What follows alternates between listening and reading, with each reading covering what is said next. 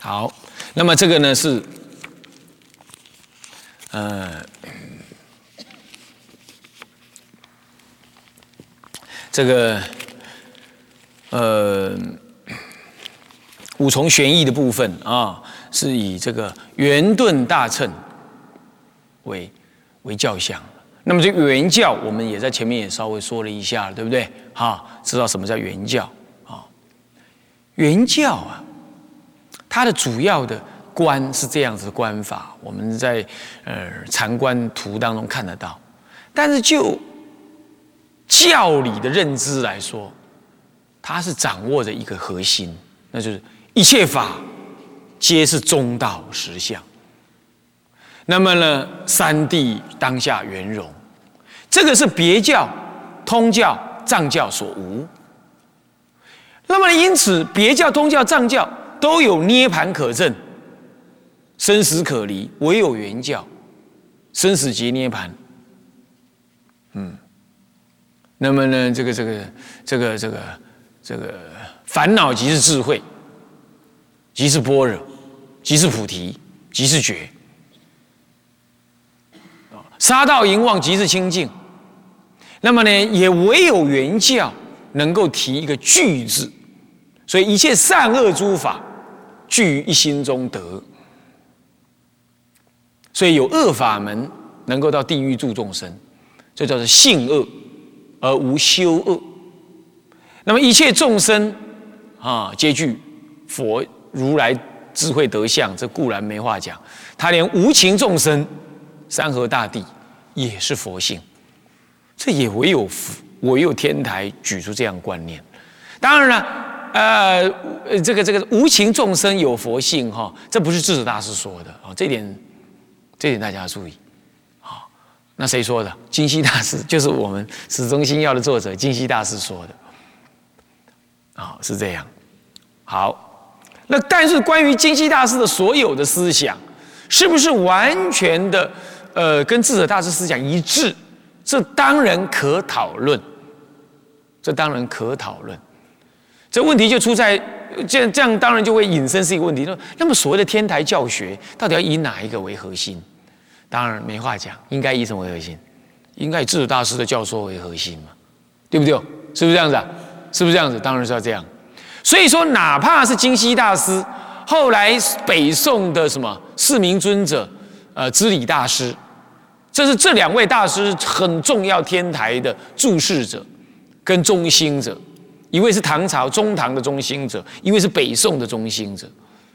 啊固然他们是重要的思想的天台思想的健将跟中心之大德，著述也最多，哈，不可不出世的英才啊，他们，啊，不过呢，思想上，是不是如果你觉得有跟智者大师稍有不一样的部分，那你就要小心，你就要小心。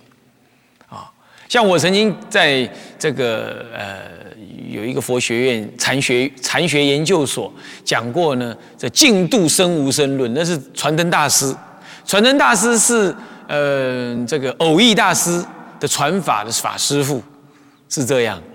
那么他在讲那个呃净度生无生论的用的那个语句就很有华严中的色彩，那我也适当的提醒大家要小心。那么金溪大师呢，有没有这种情况？学者是有一些看法。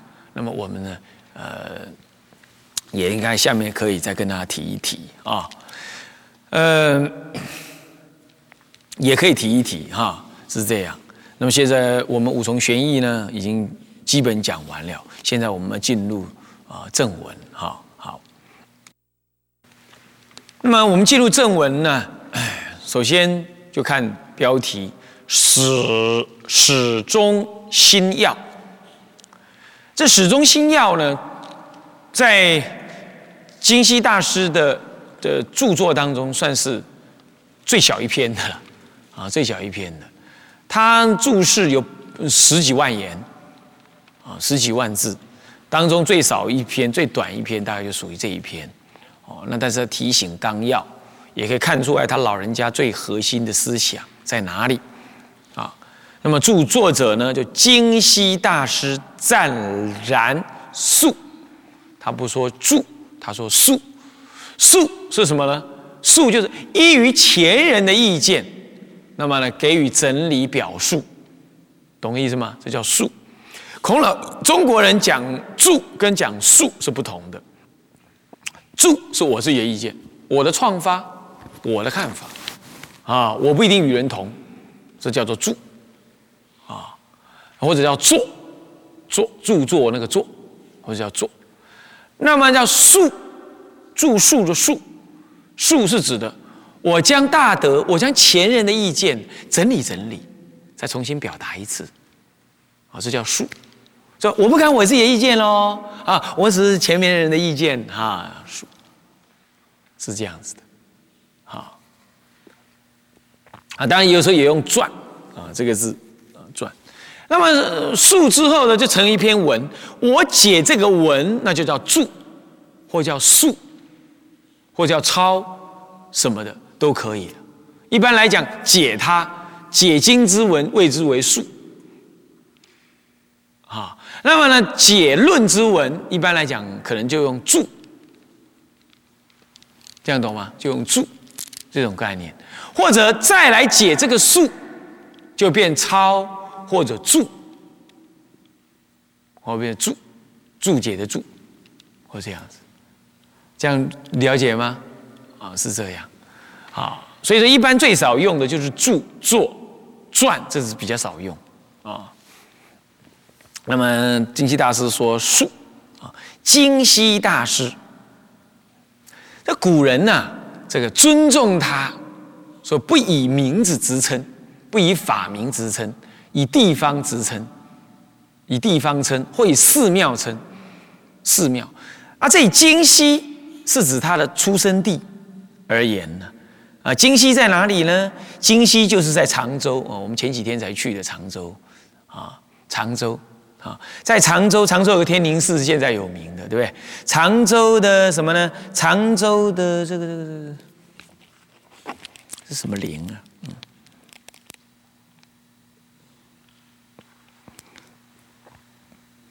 呃，常州广陵啊，广陵的京西地方啊，京西地方，那么这就是现在的江苏的宜兴的宜兴茶壶那个宜兴，是这样啊，这个地方这叫那个时候叫金溪啊。啊，真陵啊，不是广陵，真曾国藩那个真啊，真陵啊，林就是那个陵寝那个陵啊，真陵这个地方，常州。就现在的江苏宜兴，宜兴县，啊，那么呢，所以他出生在那个地方，哈，这是这个呃真真陵的金溪这个地方，啊，这个这个可能是一个村或者一个县的地方啊，那么，所以说就以京西之名称他。那么人家怎么会知道？因为他出来的时候呢，他十七岁就出外参学。这个人很特别啊，他俗姓啊，先说一下这个，不要不要这么早说啊。他俗姓戚，戚继光那个戚，亲戚的戚，俗姓戚。你现在到常州那个宜兴那一带去问问看，还有没有是姓戚的，搞不就他的后代啊，他们家的后代啊。他没结婚了，不是他的后代，就是可能他的族人了啊，是这样。他是中唐唐玄宗。开元天宝一之间的人哦，不止哦，他他经历四个宗啊，其中有三个宗啊，嗯，唐玄宗啦，呃，萧宗、代宗都请他入京啊，这样。啊，都请他入京啊，不过他不去就是了啊，等下再说啊，他是呃，西元一呃七百一十一年到七百八十二年，享年是七十二岁啊。那么中唐的人啊，是唐玄宗时代啊出生的人啊，那么是中兴天台第九祖，他们家呢长期是儒家的的的学儒家，他爸爸是地方非常有名的一位儒儒儒儒家学者，是一个学者，像我们现在讲的那个学者，儒家的学者。那么儒家当时也有参学的习惯，他们有参学的习惯哦。所以说你看看呢，儒这个还好，当时佛教很兴盛的，不然当时人家儒家也有参学。他爸爸要他呢，十七岁的时候呢，十七岁就长大了哦。你要知道，当时古人十七岁就已经长大了啊，就要他到外面去学参学去，参学去。所以十七岁他出来了参学。不过他虽然领着参学之名啊，他可不去参学儒家啊，他跑到了浙江来啊。那么跟随什么呢？跟随这个呃。金华的方言大师啊，方言方方就是嗯地方的方言就是一个山字边，灵岩山那个岩啊岩，那么跟他学天台止观。他十八岁的时候，他十七岁出来游游游游了一年呢，到十八岁的时候呢，呃，跟方也就是跟金华方言大师的学天台止观。那么学了几年之后啊，学了两年之后，又介绍到他，介绍他，介绍他呢，到这个八祖左西玄朗的门下，到左西玄朗门下学习更正式、更深刻的天台教观啊。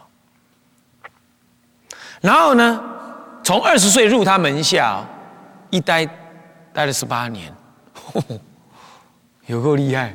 待了十八年，都没出家，都没出家。那么待了十八年，到三十八岁才出家，为什么你知道吗？因为他爹是儒家的健将，大学者。然后呢，他爹让他十七岁出外参学，他违背师父命。去不去参儒家，去参佛家，然后又参参了参着呢，没名也就罢了，参的很有名，他在家就讲经说法，搞得他爹很没面子。儒家的人呢，很注重这种这种这种这种这种什么这种妇道，这种这种孝道。那我让你。拿信用卡到外面去参学啊，用吃老爹的饭，吃老爹的，那结果你不给我学儒家，你还给我学佛教，学了学没出头还还算了，还学了这么有名，还跟你老爹打擂擂台，打擂台也就罢了，竟然想跟我出家，你让老爹这个颜面摆到哪里去？不准！他爸就说不准，那不准他就熬着，一熬熬了十八年，你看看，这是。所以说啊，这民国初年有人喊出说礼教吃人哈，在某个意义上不完全没有道理，人家这样就失去了早一点出家的这个因缘了。不过在唐朝那还得了，那儒家大圣也是很兴盛的。他爸爸这又是当时的硕学鸿儒，这个颜面呐，这不挂不住。当时儒佛二道啊，还是有稍分对立的这种因缘的。所以不能够这样子，这投投敌人阵营，这哪可以？是不是这样子啊？所以三十八岁，他老爹往生了，他才出家。不过在人家出家前，他受五戒菩萨戒，而且已经在讲摩诃止观了，已经讲摩诃止观。他亲近左西玄朗，足足亲近到他出家还在亲近，又亲近了六年，前后亲近了二十四年，二十四年。没有离开，到左西玄朗入籍了，他才大弘法化。他平常还是讲经的，但是不是大弘法化的方式，一直在左西玄朗座下学习。他他熬得住，而且这位大德真是令人难得啊！嗯，人家可不是说做居士白衣说法就拽起来了，就不出家了。他爸爸一往生，他马上。守孝一完毕，他好像也没有守孝，就是啊，回到家里看望，然后他就他一直住在寺庙里了，就是爹也反正也也也也也也算了啦，也没办法叫他继承父业了嘛，就让他住在寺庙里，但是就是不能让他爹难堪出家，就这样而已。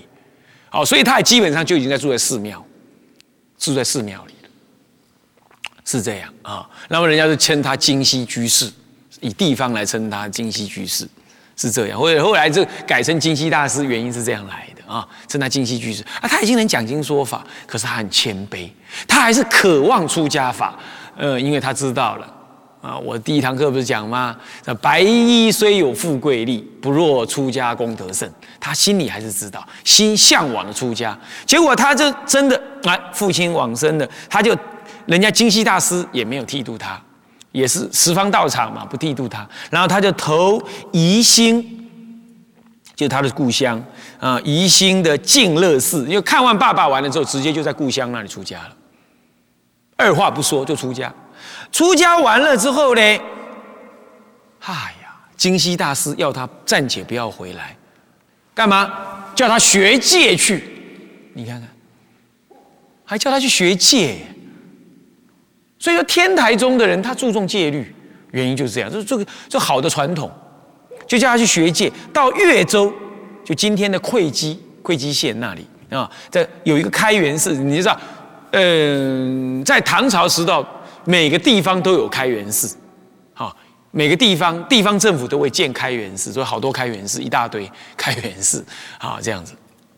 啊，那么呢，嗯，对，会稽的开元寺呢，追随当时一位很有名的律师啊，叫做谭一，谭昙花一现那个谭，虚谭那个谭啊啊，那个谭一律师学四分律，你看也是学四分律，你看也是学四分律，啊，所以中国就是天台四分律老是结合在一起，是这样学四分律，那么学完了之后呢？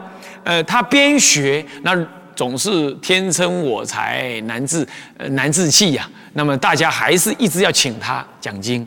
后来他就在郡吴郡的开元寺，不是不是会稽的，是吴郡的开元。开元寺好多嘛，哈。那吴郡的开元寺呢，他也边讲摩诃止观，那边学戒律。那么这样子呢，到了天宝十三年呢，也就出家六年之后，他学戒完成了。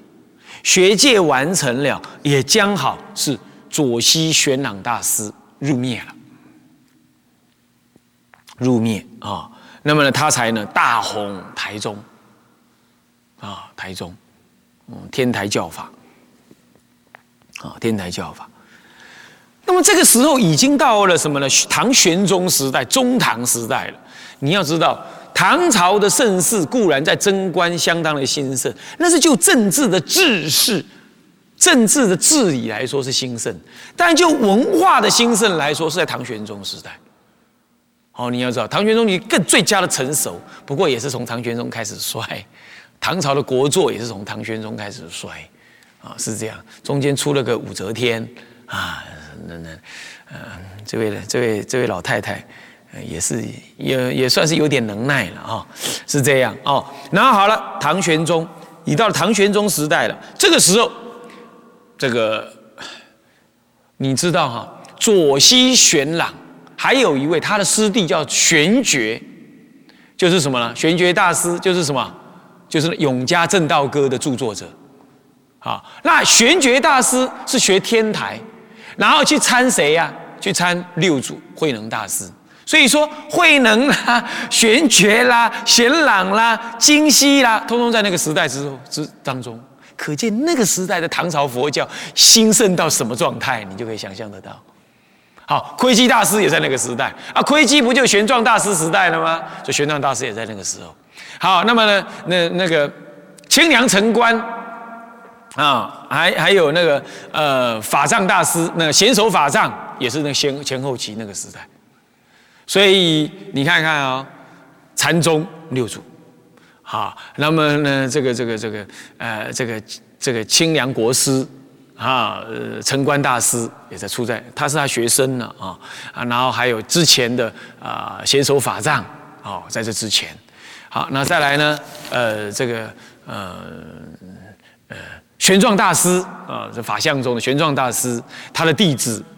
三居法师啊，这个古古德古佛再来的什么窥基大师也出在那个时代，哇，都是鼎鼎有名的大德，都在金溪大师时代前前后后而已。所以那个时候啊，三宗大兴啊，禅宗，呃，华这个这个这个这华这华严宗啊，就是显首宗了，还有法相宗大兴。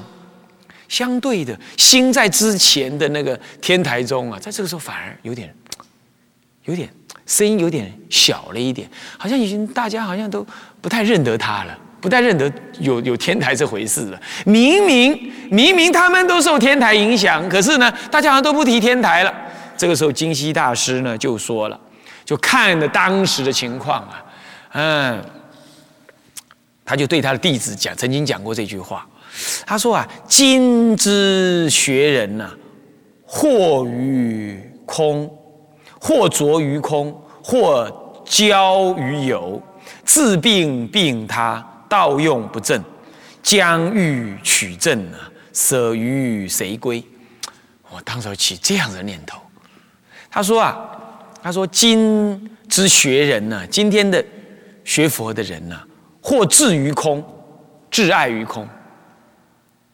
但求空性，或交于有，交交就是那个如胶似漆那个胶啊，胶于有，粘在那个有上面，交于有，那着空着有的意思了啊，或交于有，治病病他自己生病了，还帮助别人生病，传染给别人。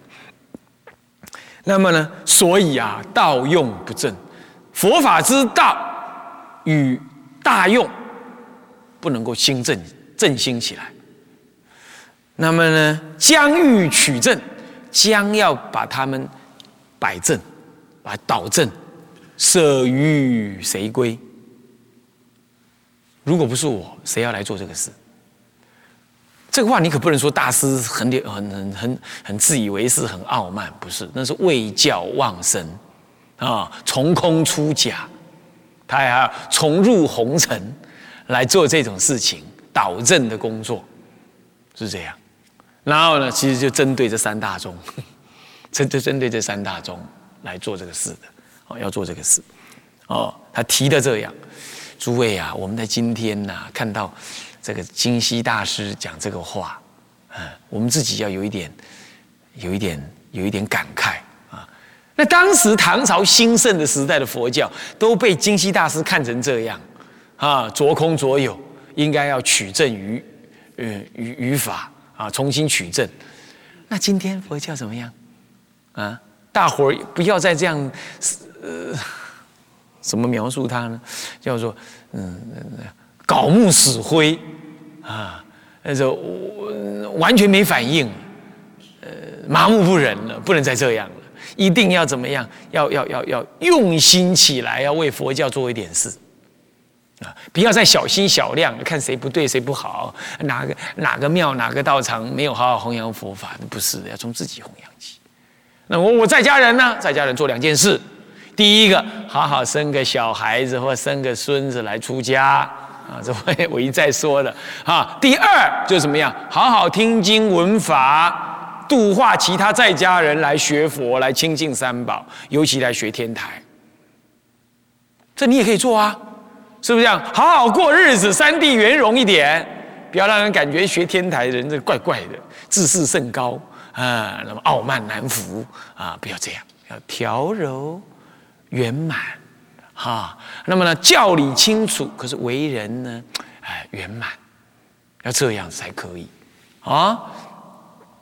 那么呢，要发起这种心呐，不要看看那金溪大师这样啊，你们大家都无动于衷。是不是啊？一定要看看别人，想想自己。那个时代他都这样发心，那我们也要发少分的心，那积少成多，是不是这样的？那么怎么样的听经呢？不是一定要请法师来，法师来都很有限，你们时间也很有限，你们要自己组成什么呢？听经、研经的小组会，要定期讨论、定期听闻、定期研讨，互相增上。然后有问题呢啊，用斯卡比呃彼此这样问一问，对不对？天涯若比邻嘛，有什么问题？是不是啊？啊，尤其是纽约跟台湾刚好差十二个小时，很好对的嘛，是不是啊？哦，要这样发心哦。所以说，了解金溪大师的意义啊的的的一生啊，他这样发这个心啊，那么我们要发起这个心啊，这金溪湛然大师啊。好，所以从而显扬教义啊，对抗他宗啊。以下还有少分的要讲到他的一生的几个状况，我们呢下一堂课再跟大家讲啊。所以可见你们知道，这位大师是不可多得的一位中心的大师啊，著作等身啊啊，也是为佛教发心深刻啊。好，我们下一堂课再说啊。向下文长，复以来日轮回向，众生无边誓愿度，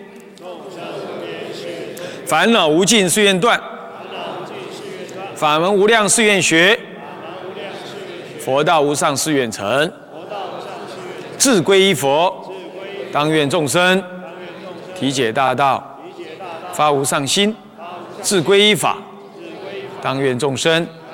深入经藏，智慧如海；自归一生，当愿众生。同理大众，一切无碍。